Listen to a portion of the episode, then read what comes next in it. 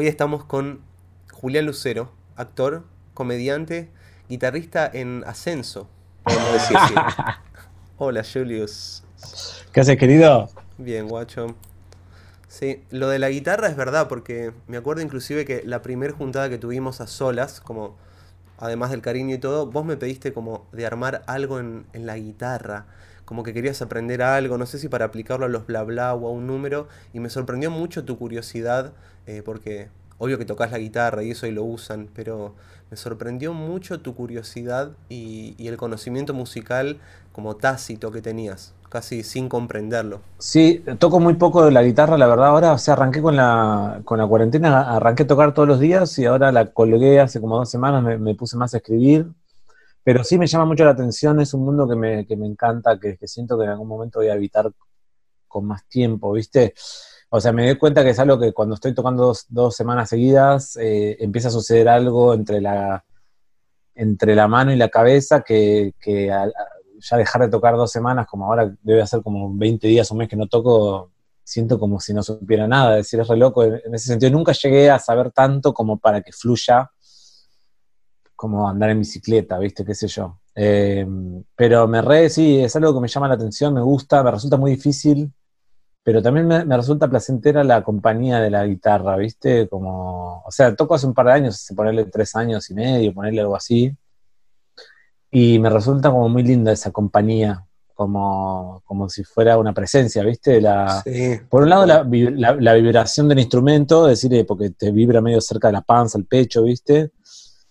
Y por otro lado, la música, es decir, que en ese sentido son mucho más ignorante de, de- de escalas y notas y todas esas cosas, pero disfruto, ¿viste? Lo, lo, lo poquito que, que- lo poco que sé lo, lo, lo disfruto, sobre todo cuando, cuando e- entro en prácticas diarias, ¿viste? Pero me Sí, pasa con hay, hay una data musical y hay una data muscular que si la, si la seguís laburando cada vez te conectás mejor entre lo que querés hacer y lo que podés hacer, que es lo que empieza a ser un poco frustrante al principio, ¿no? Sí, sí, como que ese diálogo lo tenés que tener de práctica diaria para que suceda, ¿viste? Si no, no, no pasa y de hecho volvés hacia atrás, ¿viste? Sí. me- Hay un proverbio de no sé dónde que habla sobre eso, como deja de tocar un día, te vas a dar cuenta vos, deja de tocar una semana, se va a dar cuenta tu amigo, deja de tocar un mes, se van a dar cuenta todos. Algo Sí, sí, así. sí, sí, es re loco. O sea, yo no, ni siquiera llegué a una instancia donde era tan fluido, pero sí, de repente me pongo a estudiar algunas, algunas de esos círculos de quintas o alguna de esas flayadas Bien ahí. Y me gustan y después me las olvido por completo. Decir, Igual está bien, para mí no es que te las olvidas. Había un profe con el que estudié, un maestro, eh, Fer Falcón, que él me decía que si en las clases a vos te quedaba una idea, después no importa, él no era muy fan de la tarea, de mandarte entre clase y clase tarea. Él decía, si esto te queda en algún momento, eso va de- es como un semillero que esa idea no te lo olvidás, después la traducís a, o a una data musical o para resolver en, en la vida, o así lo veo yo. sí. Sí, y, Igual, perdón, estaría bueno que si así lo veo yo, vos lo veas de la misma forma, así no tenemos No, ningún... lo veo exactamente de la misma manera, no pienso contradecirte en ningún momento de la charla. Eh, no, eh, lo único que, me, que a mí me da un poco de pena es no, no, no mantener esa práctica diaria, porque cuando Sí. la, cuando la mantengo me, me, me, me resulta como, no sé, me genera como una como paz en algún sentido, no lo sé. Ah, Yo hace como unos 100 días por él o 90 días que estoy meditando así como fijo, ¿viste? Y es una práctica diaria que no, a veces es placentera, a veces no, pero la práctica en sí misma ya a mí me siento que es algo con lo que quiero convivir, ¿viste? Y la, y la guitarra me pasa lo mismo, pero me pasa de la boca para afuera, porque a veces lo hago, pero de repente lo abandono. Entonces, es lo que me gustaría, de hecho, eh, abrazar, ¿viste? Porque en un punto con la escritura sí escribo todos los días, o sea, todos los días escribo una horita, cosas, eh, a veces cosas concretas, laburos o cositas, y a veces flasheadas, ¿no? Pero me, me- me debo eso con la música, me lo debo no como una obligación hacia, hacia los demás, sino como algo que me da ganas, ¿no? Obvio, sí, sí, a uno mismo. Juli, cuando vos decías que escribías eh, una hora, ¿es una situación de corrido o crees que entre todos los cachitos formas una hora? No, no, a la mañana escribo una hora así o dos horas según, según lo que esté haciendo fija. O sea, me levanto tipo nueve y media, ponele, algo, algunas meditaciones ahí. escribo como una especie de mini diario, que son un par de páginas, y después me pongo a escribir una o dos horas a la mañana, así. Qué lindo, porque además viste que está la idea de, estuve pensando un poco en la idea de que se tiene, más que nada desde afuera, de que la creatividad es algo que te llega, algo divino, así que sucede y sos un elegido. Y para mí es lo opuesto, como que cuanto más, en mi caso, me pongo a laburar en el estudio y hago colaboraciones y leo y demás, la creatividad es como que el círculo se mantiene. Ahora, si no le das nada, es muy difícil. No, si no le das nada son bajones, si no le das nada también eh, caes en lugares como medio, medio comunes propios, ¿viste? Y hay algo, insisto con esta idea de la práctica diaria, por lo menos a mí me, resulta eh, fértil, ¿viste? Ni siquiera con, resultados concretos de, uy, saqué este cuento, saqué esta novela, saqué este sketch o lo que sea, sino como entre la, esto que decías vos de, la guitarra también entre la cabeza y el músculo, que puede ser la escritura o el músculo o, la mente ejecutando ideas o conectándose. Eh, solo la práctica diaria, por lo menos en mi caso, me da buena, me, da buenos resultados, ¿viste? Eh, porque aparte después yo si no entro en la inercia, ahora porque no estoy eh, laburando, pero si entro en la, inercia de solo laburar, es decir, solo hacer funciones y, dar clases, eh, también entro en la comodidad de eso, ¿viste? Como ah, sé más o menos lo que resulta y lo aplico, ¿viste? Tal cual. Y esta, esta, esta situación pandémica como en un punto genera ese otro espacio de libertad y de, y de preguntas, ¿viste? ¿Qué me interesa? ¿Qué me aburre? ¿Qué me angustia? ¿Qué, no sé. O sea, yo traté de, por eso te digo que me, estoy levantando temprano, mucho más temprano que en general me levanto a las 11 de la mañana ponerle de la vida y desde la pandemia estoy levantando a las 9 porque si activo a las 12 una me, me, agarra una angustia que... Sí, tal cual. No sé por qué, ¿viste? ni siquiera es una culpa, no es algo moral, ¿viste? Porque no, no, no, igual en la mañana hay algo, convengamos que a nivel biológico, en la naturaleza también, viste, no es el mismo movimiento cuando, por ejemplo, aparecen las heladas de la mañana, que ya cuando te levantás después no haces esa transición. Sí. Eh, hay cosas muy locas que estuve leyendo sobre, por ejemplo, los poros de la piel. Viste que si pasás por el frío y el calor, no es lo mismo que pasar solo por el frío o solo por el calor. Y claro, hay situaciones que atravesás si estás temprano. Por ejemplo, si te despertás a las, como vos dijiste, a las 2, ya no estás expuesto. Ni hablar en la ciudad que estás opacado por la idea que, tuvo el ser humano que dijo, ¿qué te parece si en vez de ir a la montaña, hacemos las montañas nosotros y tapamos el sol? Buenísima esa, bien ahí le dijeron. Construyamos mucha montaña nosotros. Y además algo de la mañana que a mí me gusta que yo no, no, no, no me gusta mucho desayunar, no soy mucho de desayunar porque me, cae medio mal la comida de la mañana, entonces me tomo solo un café, entonces estoy como hasta las 12, una con la solo tomando café o alguna fruta, ¿viste? Entonces también hay algo de, que el cuerpo no está digiriendo, entonces no está laburando en otra cosa que en lo que estás dirigiendo vos, ¿viste? ¿Sabés que estoy haciendo, Juli? Ayunos ayuno intermitentes. Sí. Eh, recopados. Sí, sí, yo también estoy como en esa, no tan profundo, pero, pero a mí me, también me, primero que me resultó muy natural porque es algo que yo nunca, siempre me cayó mal la comida a la mañana, excepto de vacaciones, tipo en un, en, un, hotel, si vamos de gira, qué sé yo, que hay huevo frito, me los reclavo, ¿viste? Pero en mi casa, si me, ¿viste? cuando me comía algo a la mañana me caía como el orto. Y entonces esto de la, del ayuno intermitente me vino bien, me lo, pasó también un chaboncito y ah, medio que lo empecé a aplicar, pero no, con rigidez, pero... Perdón, una cosa, tengo que hacer una pausa acá. Vos dijiste recién, me lo pasó también un chaboncito. Sí. ¿Viste también porque yo soy un chaboncito o...? Vos sos un chaboncito, claro. Ah, bien. No, porque te lo debe haber pasado a alguien, supongo que te lo, pasó a alguien. Claro, me imagino que a usted también alguien se lo pasó, no es que le cayó. sí, lo que es lindo del ayuno intermitente es que puede ser algunas horas, no hay que forzarlo. Y a mí me, cayó porque me di cuenta que me mataba la creatividad almorzar almorzaba y después del almuerzo era como, uy, estoy lo menos inspirado del mundo. Sí, es que te empieza, o sea, lo hicimos con Pablito Fusco de los bla bla, ¿viste? Eh, la compañera de él tiene un, lugar que se llama Mercado Punto Verde, donde hay como gente que hace eh, productores independientes, qué sé yo, y este, este, este chaboncito eh, había hecho como todas las, toda la, según Pablito me contó que viajó por el mundo, hizo como, la India en mil, lugares haciendo diferentes cosas con alimentación, ¿viste? Pasó de comer solo frutas a solo cosas hasta que hizo un, resumen de todas esas flayadas y todas esas flayadas incluyen el ayuno, ¿no? Y, yo lo recontranoto en el. O sea, ahora no estoy tan rígido, nada por el estilo, pero sí que la cabeza funciona de una manera mucho más organizada, ordenada y, y cortar ciertas inercias de consumo, ¿viste? Eh, y lo único que me mató a mí es un día que, estaba haciendo el ayuno formalmente y después me clavé como unos vinos y un ron y me destruyó. Uh, claro. claro, porque cuando tenés el organismo como más limpio, te clavas algo así como pesado y me una patada la, Es más, es muy común que si estás haciendo ayunos no necesites dormir tanto. Como que me pasó la otra vez que me, me colgué, me fui a dormir como siempre, 2, 3 de la mañana. Y claro, te pasa que a las 8, 9, ponele, ya estás.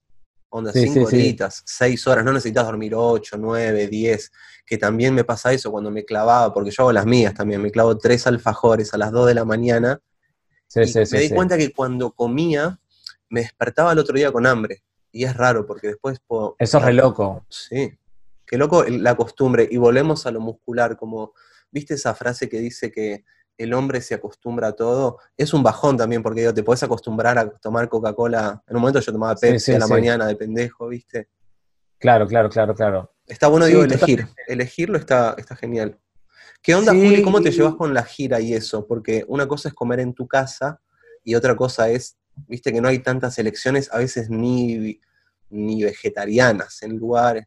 Y cuando estoy, la verdad que eso es un bajón en general en las giras. Es decir, eh, sobre todo si yo estoy, si yo estoy en épocas de, que me chupa todo un huevo, no, no, me detengo, viste, bueno, me tomo una birra y pizza y empanada de mierda, o no de mierda, pero empanadas que te dan, capaz que compran el, el, lugar, porque a veces son salas que no tienen un mango, entonces compran en el lugar más barato unas unas empanadas, te las tiran por la cabeza y unas birras y vos te estás tomando durante, qué sé yo, 10 días birra, empanada y pizza, que suena como lindo, pero si vos solo consumís eso, te hace mierda, la, por lo menos a mí me hace mierda la panza, sobre todo la birra y la, y la pizza, ¿viste? Esa variable me destruye, boludo. Sí, esa dinastía Entonces, Pero todavía no, no encaré giras ni eso después de esto del ayuno intermitente, pero creo que me organizó porque antes yo como me obligaba a almorzar o a cenar y entonces trataba de, comprarme algo antes de que sea la función o lo que sea, como, uy, si me da hambre, ¿viste? Y ahora como que no, no, me da tanta hambre y... Qué loco. no sé... Leía de un... De un... Cómo, va, cómo va a funcionar en el futuro esto, ¿viste? Sí, igual está bueno hacerlo ahora, no, no sabiendo cuándo va a terminar. Si a vos te hace bien hacerlo hoy, hacelo y mañana vas viendo, y así todos los días. Sí, sí, sí, Había un viejito que estuve eh, leyendo, como un chamán, la verdad no me acuerdo el nombre, pero le pregunté, estaba muy bien físicamente, onda tenía 80 años y parecía de 50, ¿viste? Y decía que si él hacía lo que le decían que el cuerpo tenía que hacer a su edad, la iba quedando, pero si no le daba bola a lo que el cuerpo supuestamente tenía que hacer a los 30, a los 40, a los 50, eso se vuelve una idea que está muchas veces en vos. ¿Cómo voy a salir a correr? Ya tengo 60 años, no sé por qué. Sí, sí, sí, como si fuera determinante, ¿no? Eh, eh, terminás marcando algo, sí, totalmente, estoy, estoy muy de acuerdo con eso. Y también está un poquito vinculado esto, decíamos, de la práctica diaria. Hay algo, no es que las cosas se hacen una vez por semana, voy a tocar la guitarra los jueves o voy a comer bien los martes o... Es decir, mientras no te lo, no te lo pongas como práctica diaria y lo, y lo percibas como un tránsito natural de tu vida orgánico, es muy difícil, ¿no? Porque si no lo pones dentro de, viste, de, de tu cronograma en la semana y es como un pedacito de la semana. Es que es la magia del oficio, qué lindo, perdón, Julio, contame. Sí, no, la otra vez me estaba mostrando a mi compañera Julieta que, mm, estaba viendo un chaboncito que, también como de 80 años, que hacía eh, eh, chikung, y era un tipo que se tiraba la, pata hasta atrás, ¿viste? Y todas esas cosas, reloj, patadas voladoras grosas, qué sé yo. Y, y después el chabón y le hace una pregunta de, bueno, ¿usted qué días en la semana entrena? Y dice, no, eso es, es ridículo, ¿no? Yo estiro, o sea, estoy mirando la tele, estoy estirando, estoy haciendo algo estoy estirando, o sea, es como el gato, viste, que él, daba el ejemplo del gato, que el gato está, estirándose, no es que tiene una rutina de que, ok, a la mañana voy a estirar un poquito, está permanentemente como trabajando su, musculatura para ser flexible, ¿viste? No es que uno puede ser flexible porque le va a dedicar un ratito los jueves a las 3 de la tarde. Lo que pasa es que cuando una persona ve, por ejemplo, vos no tenés un gato, estás en tu balcón tomándote un mate, ves a un gato enfrente, que no viste todo el proceso, y decís, qué groso el gato, mirá el salto que hizo. Sí, pero el gato estuvo hace cuatro años elongando. Está todo el tiempo en esa, el gato, ¿viste? Esa es la otra. Hay que estar todo el tiempo en la que uno quiera. Es decir, me parece que en ese sentido la, eh, algo del encierro de, de esta cuarentena que, habilita ese, por lo menos ese espacio de reflexión, no sé si ese espacio de práctica, pero de, ah, ok, si me gusta algo, digo, yo las cosas que pude mantener como prácticas diarias mejoraron claramente este, este tiempo. No mi economía, pero sí, mi, las, eh, ya te digo, la escritura, la flayada, organizarte ciertas cosas, la comida.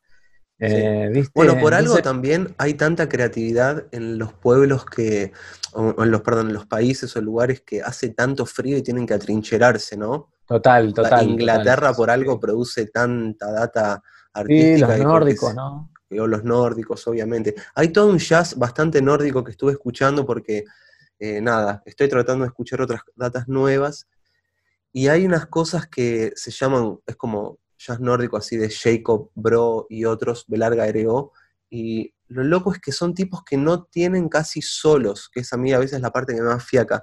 Es como que todos llevan una melodía y se van acompañando, y creo que sí, hermoso. Y y también tienen eso, que a veces, viste, mucha data de experimentación que la podés hacer si estás en tu casa tres días con nieve.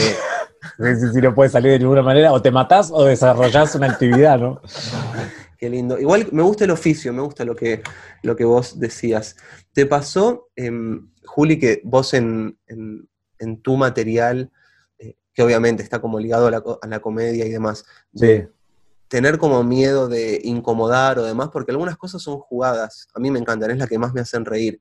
Pero ¿te pasó como de juzgarlo o después juzgas el material? Alguna, con detalles muy concretos a veces, ¿viste? Como... Eh, pero no, en general no, no trato de, que si voy a llegar, a, o sea, si con, con, alguna parte de un monólogo, de una escena, voy a llegar a un momento áspero, por decirlo de alguna manera, o, polémico, tratar de llegar de una forma, digamos... Eh, Elegante. Así, natural, ¿viste? No, no, yo no, creo en, entrar y decir una guasada extrema, ¿viste? Sino como hacer el entre, ¿viste? De, alguna manera. Igual hay, situaciones donde no. Por ejemplo, hay, un, un, sketch con los bla bla que se llama Pomberito, que en un momento. Viste que el Pomberito es un, es un eh, demonio, supuestamente, que, mata y viola niños en, ¿viste? en los campos, entonces yo hago de un chabón que está haciendo una película del Pomberito, entonces eh, Seba en un momento me pregunta, ¿los viola? Entonces yo digo, no, no los viola, solo hace otra cosa. Pero cuando, es, cuando hay chicos en la sala, y, sobre todo si los ingresamos y antes en algún sketch se los, se los nombró o se les pidió que hagan silencio, lo que sea, o sea, que ya lo habilitaste para que esté dentro del, show, no utilizamos la palabra violar, ¿viste? Y no le hace nada a los chicos, ¿se entiende? Digo, es un detalle que, que después cuando son todos adultos, yo sé que suena fuerte que yo diga violar en este contexto, obviamente. Eh, es, la tradición del, pomberito, ¿viste? Pero en, en, esos casos sí me parece, no, no por una cuestión moral, sino por una cuestión de que si vos ingresás al chico dentro del, o a cualquiera, un viejo, lo que sea, o una persona que le falten las dos piernas y haces un... Yo no, tengo números con personas que le falten piernas, pero digo, creo que si veo en la primera fila una persona que le faltan las dos piernas, no sé si haría un chiste... Si, como dice Ricky Gervais, ¿viste? Si vos le podés hacer el chiste mirando, mirando a los ojos a esa persona, entonces hacelo. Si no lo podés hacer, no lo hagas. Como diciendo, hacer el chiste con lo que quieras, pero encontré encontrar nunca, nunca golpear al, nunca pegar para abajo, siempre para arriba, ¿no? Creo que eso es lo lindo del humor de ustedes. Mismo en, claro. en Cualca creo que se mantenía un poco eso que nunca era reírse, obviamente, de alguien que acabó de perder el laburo. Era como de golpear o al más rico, o golpear al evasor de impuestos, o a... Mismo ayer hablaba con el Tuni, justo con, con Juli Cartoon, y lo, lindo que sacábamos una conclusión de, Caro Pardíaco y de Fabialan, ¿viste este nuevo personaje? Sí, sí, sí, que, es medio pariente. sí, como que son similares, yo le decía que son similares en la idea de que no tienen maldad, porque por ejemplo, viste que Fabián cree que inventó cosas, o es Sí, sí, sí. esa cosa de agrandado, pero, pero no Sí, son sí, malos, sí, no, no, no bardean a nadie en, realidad, son Sí, sí, buenas, sí, son sí, buena sí. gente. Y eso es lindo, que no, no es que te estás riendo de alguien así. No, obvio. Te reís de sí, sí. McDonald's, es más, pi- ¿viste? Es más Te reís de picante, claro, es más picante que, que Fabiala porque consumimos, consumimos más droga, digamos. Eh, es más tranqui. Es como el hermano chico que se quiere estar avivando Genial. pero no logra avivarse. Me encanta y me encantan los amigos Fuku, todo el mundo de amistades que tiene alrededor es excelente, boludo. Qué lindo. Qué Y a vos. Juli, llegaste por, o sea, ¿cómo fue que hicieron como todo ese núcleo desde tu parte? Eh, una vez creo que me habían Eh, contado que te vieron en una varieté, pero no sé bien el comienzo. así. Fue, sí, Ma- Male fue a vernos a. Estábamos haciendo una obra que se llamaba La tragedia de la familia rampante en, en el Mandril, que antes era Arcoirá, ¿viste? Y. No me acuerdo porque era un grupo que hacíamos varieté para juntar plata para hacer la obra, no me acuerdo si era la obra o la varieté, pero era más o menos lo mismo, porque es un galpón de circo, ¿no? Y fue Male ahí y me dijo que esto debe haber sido un par de años antes de Cualca que, mm, que le gustaba mucho lo que hacía, que tenemos un humor parecido, y que cuando me iba- le saca un laburo me iba a llamar, ¿viste? Entonces después, eh, al año siguiente hicimos... Eso, perdón, de una, o sea, hablaron después de la función ese Sí, sí, planto. sí, sí, sí. Wow. Sí, porque estábamos con un amigo, estaba también ahí Félix, o sea, había varios amigos de... O sea, yo en ese momento no era del mundo, no, no hacía stand-up, pero tenía muchos amigos en ese mundo, como Félix y otras personas, Claro. ¿viste? Estábamos tomando una birra ahí como en el- después de la... Félix Buenaventura, digo, ¿no? Después de la función estaba, no sé si la hermana de Félix, o sea, gente que te quedas tomando una birrita después de la función, ¿no? Eh, y Male me dijo eso, y después hicimos como un capítulo de La Loca de Mierda, que los que se vienen en MTV, ¿te acordás? Sí, yo no, no lo Eh, miraba en esa época tanto en MTV, pero sí. Bueno, ella hizo como una época que era solo de YouTube, que como Ah, ahí que va. ahí se hizo, se hizo conocida, y después la llamaron a, A MTV. Ah, a ok. MTV, Bien, eso que hizo un par de, perfecto. hizo un par de, de capítulos, y ahí estuvimos, hicimos una función, una, una, un capítulo, digamos, Perdón, Después ¿esa era tu primera vez en la tele, Juli? Había hecho cositas eh, como por ejemplo, no sé, pero cosas medio aisladas, algunas cosas de publicidad, algunas cosas para el canal de, de- de construcción, construir TV, ¿viste? Esas Bien cosas ahí. de laburo de, laburo de mierda de actor tipo. O sea, había hecho cositas, pero Bien, bien. nunca, nunca pudiendo Bolos. ser libre, por decirlo de alguna manera, ¿viste? Sino como haciendo bolos Sí, de claro. cosas que te pagan dos mangos y, y te ayudan a pagar las cuentas, digamos, ¿no? Sí, y buena suerte. Sí, tampoco buscaba, tampoco hacía mucho casting de tele ni nada por el estilo, porque es algo que, o sea, obviamente que me vendría bien económicamente, pero es- me deprime también un poco la situación casting, ¿viste? Me parece es como otro medio flash. triste. Y de ahí hasta que se concreta Cualca, ¿cuánto pasó? No me acuerdo, debe haber pasado un pa- dos años quizás. Ah, un O rato. una... Sí, no me acuerdo. Estaba en un verano yo, ponele que. Y me llamó Male diciéndole que ya que tipo en febrero arrancábamos. Y salió ahí. Eh, pero Qué lindo, bueno, además, porque perdón, de vos, Tuni. vos conocías a, a Tuni, a Juli Cartuna. No, a Charo solamente conocía. eh, y, y a ellos los conocí filmando directamente, así como el, el primer día. Qué Estuvo lindo, buenísimo. porque pegaron la Sí. mejor ahora con, con ellos. es- se armó una amistad hermosa. Eso está buenísimo, ¿no? Sí, eso está re bueno. Eso está bueno. En general, por suerte, a mí me tocó laburar bastante con grupos. Entonces, es más fácil también eh, ahí que como tejer amistades laburando en grupo, ¿viste? Eh, entonces, sí, con todos mantengo amistad. Hoy estuve hablando un rato con Male también. eh, y, y la otra vez hicimos con Charo una función. En general, a veces Dorider viene a hacer reemplazos en Carlos en el centro. Y con Tuni estamos así como haciendo. Uh, Carlos en el centro, hablemos de un poquito de eso, Juli, porque eh, todo, qué lindo que todo se está conectando. El día que el Tuni grabó para, para el segundo disco, vos me habías invitado a ver el ensayo general y también lo habías invitado Ah, al verdad. Tuni sin saber que nos íbamos a juntar antes a grabar. Y como eso estaba- era creo como las 6 de la tarde, fuimos a verte, volvimos y después eh, grabamos. Y me encantó el... Nunca había estado yo en un ensayo general como en el... que era? Ya estaba todo cerrado, fue como un- la obra eh, derecho. ¿Cómo llegaste vos, Julia, a, ya dirigir esa, Eh, esa obra que me encanta? eh, escribimos con un amigo que se llama Mariano Rosales y, Y no, tenía en mente a, ellos, ¿viste? O sea, en un momento tenía en mente a otros actores y después apareció la posibilidad y también el color de Alan, que a mí me gusta mucho. Después lo, terminé haciendo yo el personaje porque Alan tuvo otro hijo. Alan eh, ¿no? Alan Sabah, que es un genio. Y bueno, y Santi y Nico también. Y estuvo, estuvo re bueno el proceso. Ya yo venía dirigiendo en las, las obras de fin de año de las clases, ¿viste? Y y eh, dirigiendo cositas aisladas también, pero nunca proyectos desde cero, ¿viste? De, esta manera, tipo escribir el texto, mandárselo a los actores. Y estuvo re bueno, estuvo re bueno el proceso. A mí me, gusta trabajar con actores, es algo que, me resulta natural también y me, no sé, ¿viste? Como hay una cosa que dice interesante Billy Wilder, ¿viste? Que es el director de las películas de, de Marilyn y esas cosas, que le pregunté cómo trata a los actores, qué... qué qué hace concretamente, o sea, si tiene un sistema. El John dice, no, no, no existe un sistema con cada actor, con uno vas a ser un déspota absoluto, con el otro sos el hermano, con el otro sos el chabón que se va, con el que te hace emborrachar, con el otro sos un forro, sos como... Eh, Lindo, lo, que, lo que funcione, por, claro, porque cada uno labura, o mismo me imagino que una cosa es la persona en su vida social y otra cosa es trabajar con las expectativas, la urgencia, la interpretación. Sí, las angustias. Y sí, como que hay que acompañar. No sé cómo será en el caso de la música, porque a veces vos tenés, si es en una banda es diferente, y si alguien que va a grabar, eh, graba algo y se va, ¿viste? Pero en el teatro lo que es cruel, un año, ¿viste? Exacto, lo que es cruel con eso que se tarda, que tardás tiempo, que en la música a veces pasa que las notas están bien, pero la interpretación no está todavía. Y eso me imagino que en el laburo de cine además también es hacerlo 80 veces y volvemos a la repetición como de nuevo.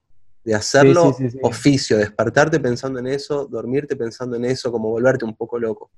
Es que hay algo de la, de la repetición que, como esto que decíamos hoy, de, la práctica diaria, de los músculos y de, y, y, de que el cuerpo se acostumbre, que es que en el teatro es muy evidente eso, ¿viste? Tiene que pasar no sé, 15 funciones para que la obra esté buena a veces, ¿viste? Como... ¿Cómo te tomas, Juli, vos las que no salen bien? ¿Sos medio picante las funciones, No, antes, antes era muy picante y después con el tiempo la verdad que aflojé. con el tiempo empecé a pensar en eso que, que es parte de tu vida, ¿viste? Yo antes terminaba una mala función y me cagaba piñas. Ah, sí. Después, a fin de cuentas, es parte de tu vida, es como si me hago unos videos y me quedan pegados, eh, la verdad que no me estoy pegando una semana directo diciéndome qué pedazo de mierda que soy. Porque no, a veces aprendés más de esos shows que, de otros que nada, son correctos y, ya. También hay un medidor de shows, en mi caso, que es si cuando me vuelvo a casa estoy contento, estuvo bueno. Porque a veces es la manija de querer hacerlo, pero si te volvés contento a tu casa, es que estuvo. Ya está, obvio, sí, totalmente. Es esa. E, es ese, ese medidor, ¿no? no mucho más. Eh, sí, yo trato inclusive de, bajarle, de, no ponerlo en un lugar desmedido, ¿viste? Como es parte, realmente es parte de tu vida, Diego. Sobre todo, no sé, en mi caso que lo hago hace 20 años, ¿no? Es parte de mi vida, no, no, tiene por qué ser una cosa excesiva y si, te fue bien una función o ganaste buena guita en una función, lo pones en un lugar diferente del resto de las cosas. Lo que pasa es que todas las cimas son em, digamos, son atractivas en el campo que sea, ¿no? Como profesional, eh, no sé, personal. Pero también lo lindo es como que esas cimas sean algo para ir y volver, porque si, si pensás en quedarte ahí, estás al horno. Digo, por, porque, no sé, pensar que llegaste a hacer tantas obras que vendiste un montón de tickets, si te quedás ahí y no volvés, fuiste. Sí, es todo medio mentira, ¿viste? Está todo, realmente está todo en movimiento. Entonces, que vos crees que, creas que algo está fijo, sea que te fue muy bien y que todo el mundo se rió y que te ganaste una guita, eh, o que te fue como el orto y sos la peor mierda del mundo, las dos cosas son como medio mentira. En el sentido dos que ciertas también. Eh, sí, está, está, en movimiento, digo, está en movimiento como hoy me doy la panza, mañana estoy bien. O, sea, no estás como como, ok, se me cayó el celular y... Bueno, es que yo, a mí me ayuda eso, que se me rompe algo y trato de, o sea, me, enojo durante dos o tres horas, estoy vinculado y con cargo jet y todo, pero no estoy una semana castigándome porque me doy cuenta que esto tiene una repercute en mi organismo formalmente, o sea, ya no puedo dormir bien, ya estoy cinco días triste, entonces digo, mm", como digo, viste, con los años, en ese sentido, envejecer está bueno porque es medio, entendés que todo es bastante relativo. Y... Sí, o que hay cosas que no valen la pena, amargarte por eso, si ya fue.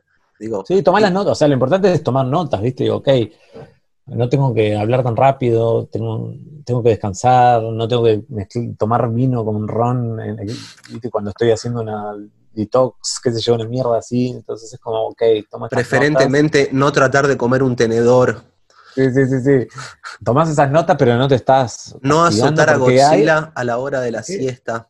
Que hay algo de, del castigo propio con uno que es como medio raro, boludo, como medio un acting. Sí. A veces. Sí, sí. Lo que pasa es que uno se queda tranquilo. Em, como esa idea de que, bueno, si, si me estoy castigando a mí mismo, estoy siendo duro. Y a veces lo que mejor podías hacer era dormirte una siesta de 40 minutos y no hacer nada, no estar queriendo romperla ahí. Sí, o, detenerte a, estar agradecido por tener un plato de comida, por poder dormir una siesta, por no tener, por que hayas laburado en el verano y tener una, un ahorrillo que te permite no estar absolutamente loco y desquiciado en este momento. Tal cual. Entonces, digo, como partiendo de esa realidad que es compartida entre las cosas buenas y malas, eh, picos y bajones y todo, es como, ah, ok, eh, dentro de este panorama me puedo mover, eh, no sé, de una forma un poquito más liviana que dándole un peso absoluto a las cosas terribles y, viste, como, ok, la gente es, te muere, nacen, te enfermas, te mejoras. Sí, todo el tiempo. Sí, ahora lo que pasa es que se está muriendo gente que antes no se moría. No, mentira. Claro, claro, claro, claro.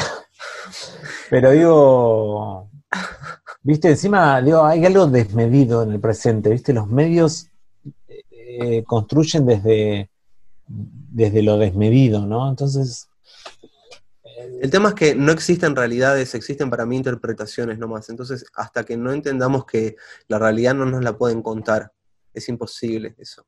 La realidad es, son tantas que si llegamos a comprenderla nos explota el cerebro. Claro, y aparte la realidad que, a decir, la, la realidad que te da, que te da un medio, que te da eh, eh, el poder religioso, el poder económico, el poder político, el poder por el poder, cualquier, es decir, cuál de las realidades estás leyendo. Lo que decimos son todas esas, todas esas realidades son, son conjuntas porque uno también tiene, digo, eh, parte de tu cabeza está direccionada hacia lo sagrado, creas o no en Dios, sino que hacia lo sagrado en tu vida, en tus cosas. Está la dimensión política en la vida, en las decisiones que tomás, está todas esas decisiones están, eh, porque vivís en esta comunidad que vive con esas estructuras, están adentro tuyo, pero si vos das 100%, ¿viste? aceptás 100% cualquiera de las cosas que te, que te, son dadas desde afuera, ya entras corrido, ¿viste? No, no, no, tal cual. Hay una idea re linda que, hay una idea muy bonita que habla sobre como no honrar pactos en los que uno no participó. ¿Viste? Porque hay muchas cosas que uno las termina honrando por herencia o por creencia de que si no, en la moral, bla, bla, bla, y eso está malísimo. Lo que noté, perdón, Julius, volviendo un poquito a Carlos en el centro, pero linkeándolo con esto que hablamos, es que muchos de los personajes que a vos te vi interpretar o crear son personajes que están en conflicto, o consigo mismos o con otro, y se aborda desde el humor, pero me re gusta eso, que no son personajes resueltos y ya está. Eh, no sé, como me acuerdo en Cualca el jefe este que era un sorete, el que trataba mal al, al Tuni, porque... Al empleado. Como que son chabones que en definitiva eh, tienen Ese es un hecho real de, la, de, la, de una exnovia que se llamaba Carla que estaba trabajando en un lugar encima, que era un lugar vegano, tipo de... Uh. así como re... Ah, ¿viste? Y, y, se le cayó una copa y le dijo, che, se le cayó una copa a una señora y te la pagó o sea, le hizo pagar ella la copa de la señora y ese día era esa plata que, le, que digo yo en la cosa, era como 70 pesos, le hizo su, paga del día se le hizo pagar en una copa. Qué horrible, horrible. Es decir, que, es decir, también es interesante porque todos nosotros tenemos en mayor o menor medida grados de vileza y de, mm. por eso también nos divierte verlo, porque lo hemos visto, lo hemos padecido, pero en ese sentido sí que estamos en una contradicción, ¿viste? Eh, es que a mí me hace estallar de risa esa secuencia, pero si la llego a vivir, lloro ahí. No, no, morís, morís de la angustia, boludo.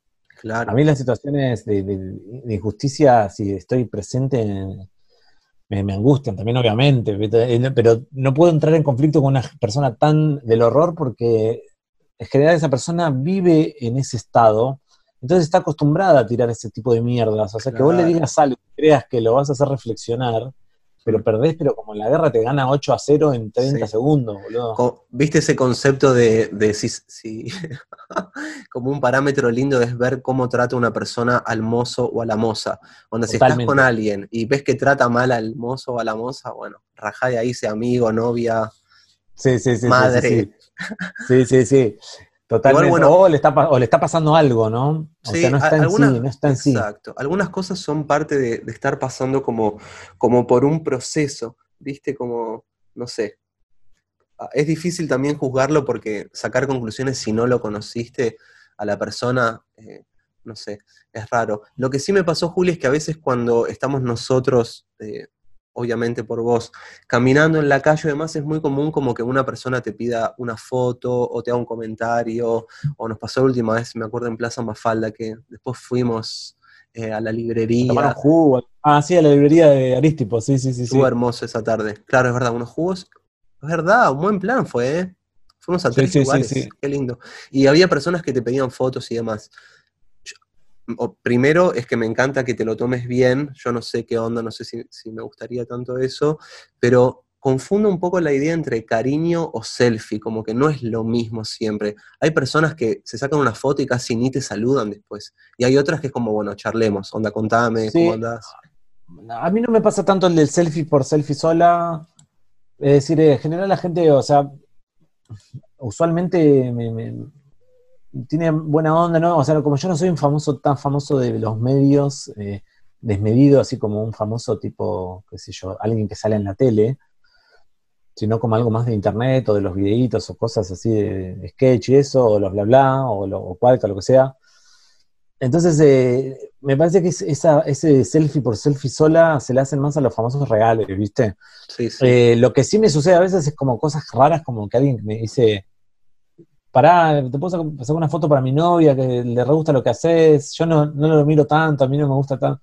Como, te- como- Te bardea un poco. Bueno, ahí. viste, como, más que te bardean, yo creo que le es que a- muchas veces a esa persona también le gusta, pero no te va a decir me gusta. Claro, es más cool, que es más no. cool de- decir que no. Hay, hay también no. una, una movida en eso, ¿no? Como que hoy por hoy es más cool bardear que dar amor.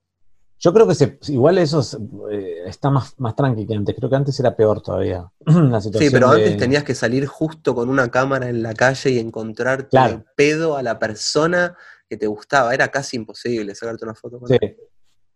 Sí, sí, sí, sí. Pero no, en general yo, o sea, si me atacan, la verdad que bloqueo muy rápidamente. O sea, antes, cuando eh, la primera vez que, el principio en Cualca, viste, que, que- que- que arrancó Canal 9 y era la primera vez que yo tenía exposición de ese, de ese tan- esa cantidad de gente, porque hacía 15 años que hacía cosas, eh, pero no, pero siempre en eh, un ambiente más, más, más eh, precario, alternativo, no sé cómo lo quiera llamar, ¿no?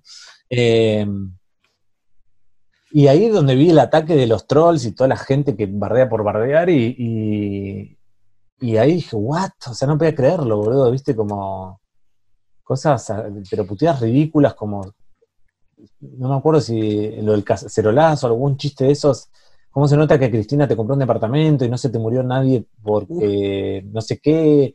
O sos una larva, o sos una mierda. No, no, no puedes hacer reír nunca a nadie. ¿Qué mierda te crees? Cosas así que yo digo, Sos una larva, es muy bueno. Callate, No sé, mal y- aliento. Y, y esto fue durante unos meses hasta que lo que hice a partir de eso, y a veces respondía, y después dije, no, bloqueo, acá bloqueo, es decir, no voy a alimentar esa, a, esa, a, a ese otro, esa otra, o ese otro, porque, porque esa persona está mucho más entrenada que yo en tirar mierda, ¿viste? Si Claro. yo me quiero Sí, igual no tampoco estás. esté por encima ni por debajo, ¿eh? Eh, es otra persona y está todo bien. Lo que, es, lo que sí que no tengo es el training. Es lo mismo que si un chabón que se caga todos los pi- a piñas en la, en la cancha todos los fines de semana me, me invita a pelear a la calle. Digo, no me voy a cagar a trompadas porque me va a cagar a piñas porque está en- en más entrenado que yo para eso. Entonces, ¿por qué me voy a meter a recibir golpes y quedar mal parado? Entonces prefiero, si te parece que soy un cagón, me chupa un huevo, ¿viste? Como, la verdad que es el factor cagón y factor eh, eh, no, no querés pelear, es como, la verdad que no me afecta en ningún sentido en, en, ese, en este momento. Digo, cuando arrancó dije, ¿qué? A mí cuando, cuando me decían que era homosexual porque saltaba muy bien la soga en el colegio con las chicas, le decía, puto yo, pregúntale a tu hermano. no, digo, no, disculpas.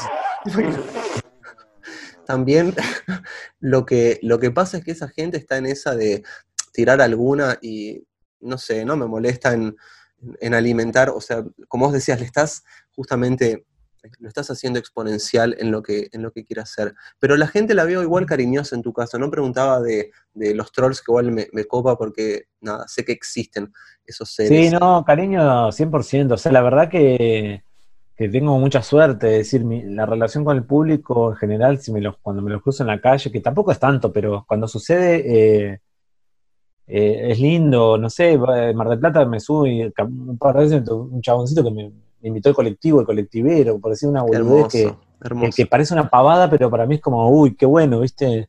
Es decir, que un chabón te diga, no sé, me hiciste reír, pasá, o el otro día fui a una panadería y una chica me regaló unos alfajores que estaban como, wow.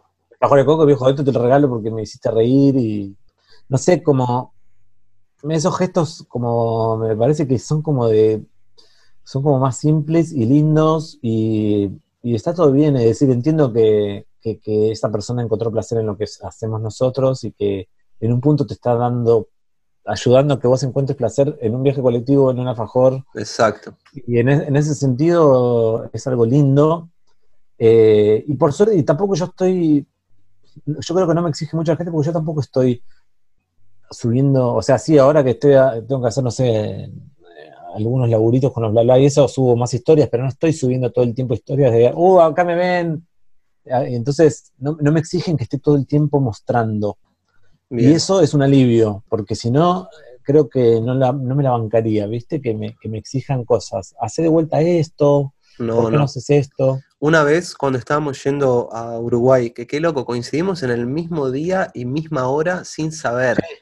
Esas cosas son locas. En el buquebús, ¿no? Fuimos, sí. Estuvo re lindo ese viaje. Además, hasta Piriápolis, fue un tramo. Sí, sí, sí.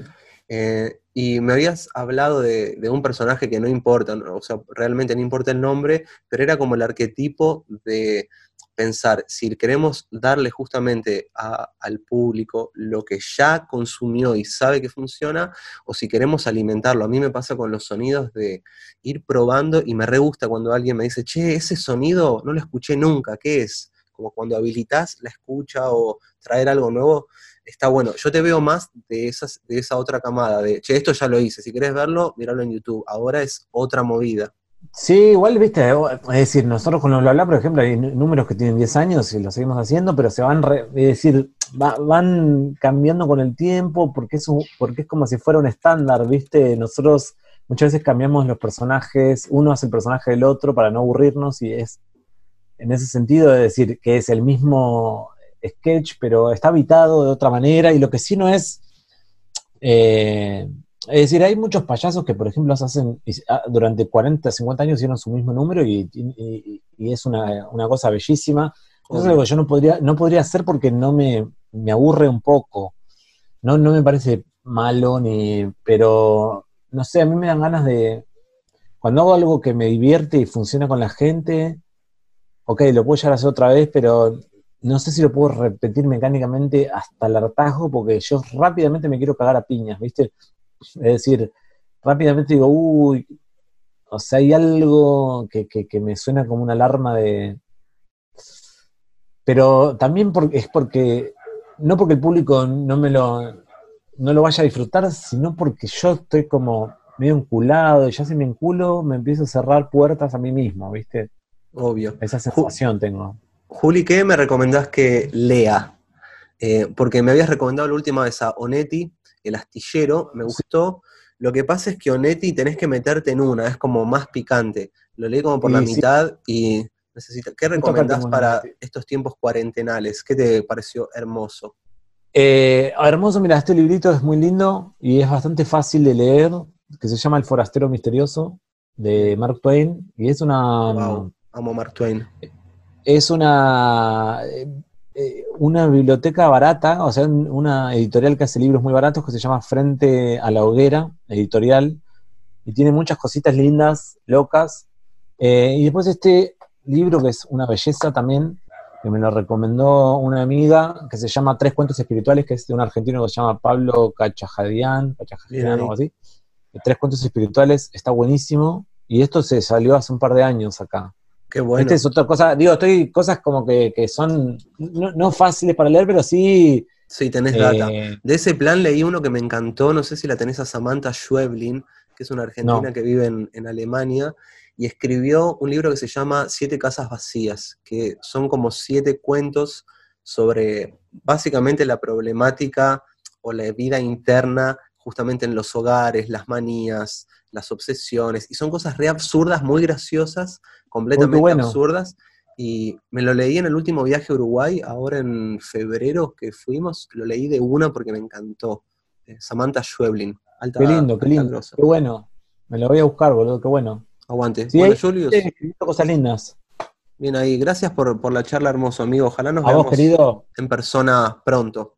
Ya, no, no, ya nos veremos cuando vengas a la ciudad, guacho. Dale, te mando un gran abrazo, amigo. Un abrazo, papá. Chao, querido.